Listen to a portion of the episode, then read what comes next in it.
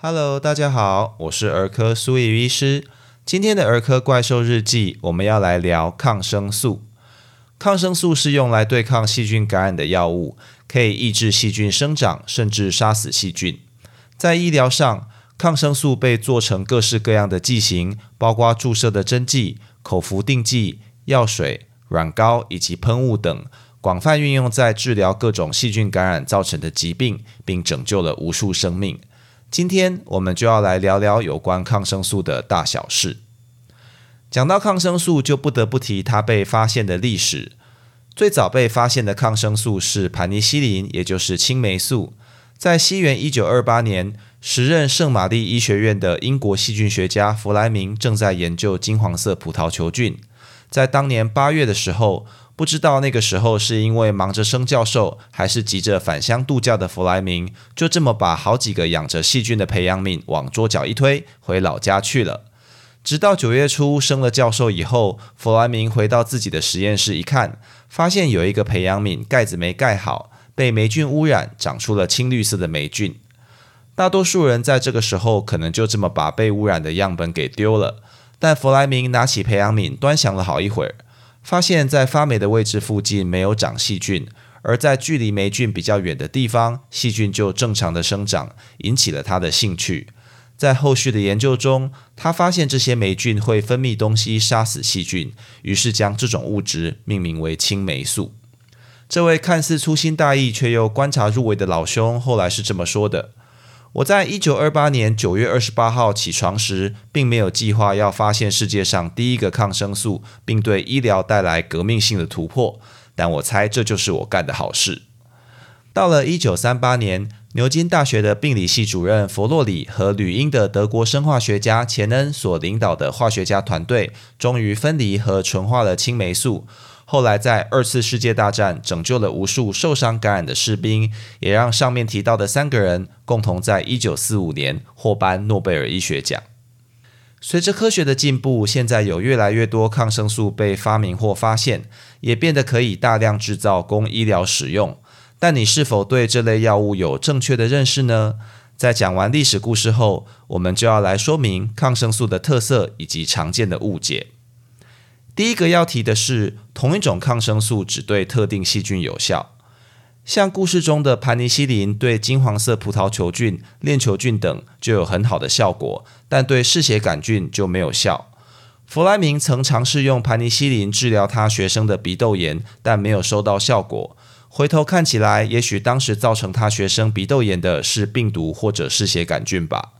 因此，根据可能造成感染的细菌种类，选用合适的抗生素是非常重要的。而且，理想上，我们还要在治疗前取得患者身上的检体，培养细菌，测试看看哪些抗生素有用，这样才能够对症下药。那第二个要讲的是，抗生素对病毒感染无效。抗生素是用来杀细菌的。对于结构、感染方式完全不同的病毒或者是真菌是完全没有效果的。像感冒其实是病毒的上呼吸道感染，用抗生素治疗是不会有任何帮助的。那为什么很多人还是会在感冒时吃抗生素，并且深信会有帮忙呢？原来大多数的病毒感染，无论有没有治疗，都会自行在三到五天后改善，而十到十四天后痊愈，让吃了抗生素的人误以为是抗生素发挥了效果。因此，我们知道先后关系其实不代表因果关系。如果没有经过科学实证的统计检验，就会造成许多偏差与谬误。有兴趣的爸爸妈妈也可以回头参考我们在实证医学这个章节里面讲到的一些内容。那再来，我们要提的是，抗生素不是消炎药，这大概是最常被误解的事情了。抗生素的功能是杀死细菌。如果本来有一些细菌感染造成的发炎，在细菌被杀死后，当然也会随之改善。但在医学上，能够抑制发炎反应的药物其实另有其人，像类固醇或者非固醇类消炎药就可以有效抑制发炎。如果造成发炎反应的原因不是细菌感染，而是一些像过敏、自体免疫或者物理性的刺激，如气喘、类风湿性关节炎或肌肉拉伤等疾病。抗生素就不会有任何帮忙，需要靠消炎药来治疗。会把抗生素跟消炎药搞混，大概是因为有一些医师懒得解释这么多，开的是抗生素，却说：“哎，给你吃一点消炎药吧。”那再来我们要提的是，抗生素会有副作用。虽然人体细胞的代谢途径跟细菌很不一样，不会被抗生素杀死，但抗生素还是会对人体造成各种副作用的。比如说，可能会肠胃不适，诱发免疫反应，导致过敏。或者在代谢的过程中造成肝肾功能损伤，以及杀死身体内的好菌，引起继发性的感染性腹泻或者真菌感染等。另外，过度使用抗生素也会造成细菌产生抗药性，因此只有在高度怀疑或者确认为细菌感染时，才能使用抗生素。发烧烧比较高、比较久，这些都不应该作为开立抗生素的理由。需要医师根据症状、身体检查这些综合判断之后才来使用。另外，外伤的伤口如果有细菌感染的证据或者疑虑，使用抗生素当然会有帮助。但大部分的小擦伤或者割伤，经过清洗消毒后，其实不需要服用或者涂抹抗生素的。那再来，我们要提的是抗生素的使用。抗生素不是仙丹，需要达到一定浓度，并且持续足够的时间，才能杀死细菌。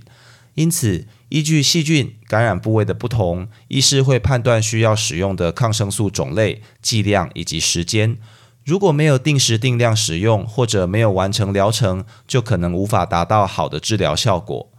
抗生素在使用后，通常会在四十八到七十二小时内发挥效果，因此使用的头一两天病况没有改善，不见得是抗生素没效。而如果服用了四十八到七十二小时的抗生素没有明显改善，就必须请医师评估是否感染的细菌对正在服用的抗生素有抗药性，或者感染的部位抗生素药物难以到达，例如有脓疡或者深部组织感染的情况。或者它根本就不是一个细菌感染。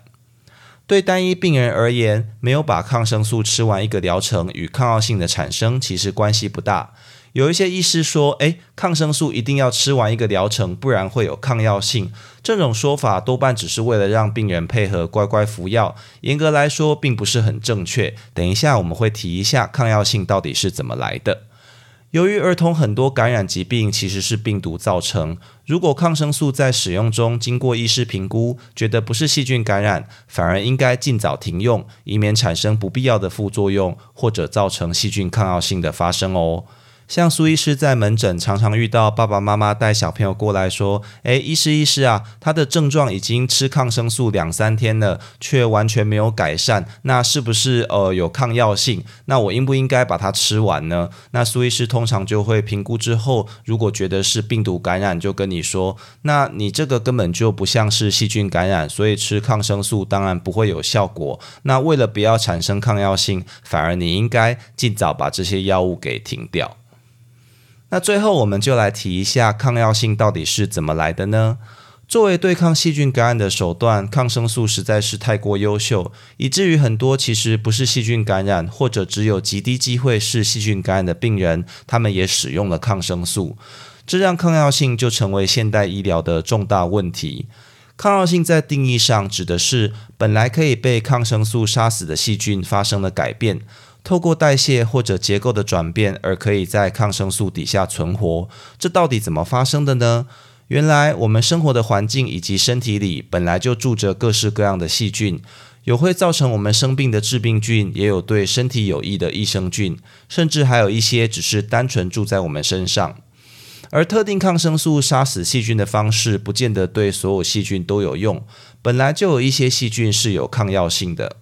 当我们使用抗生素杀死细菌时，存活下来的细菌就是具有抗药性。但这些有抗药性的细菌不见得会侵犯人体，造成疾病。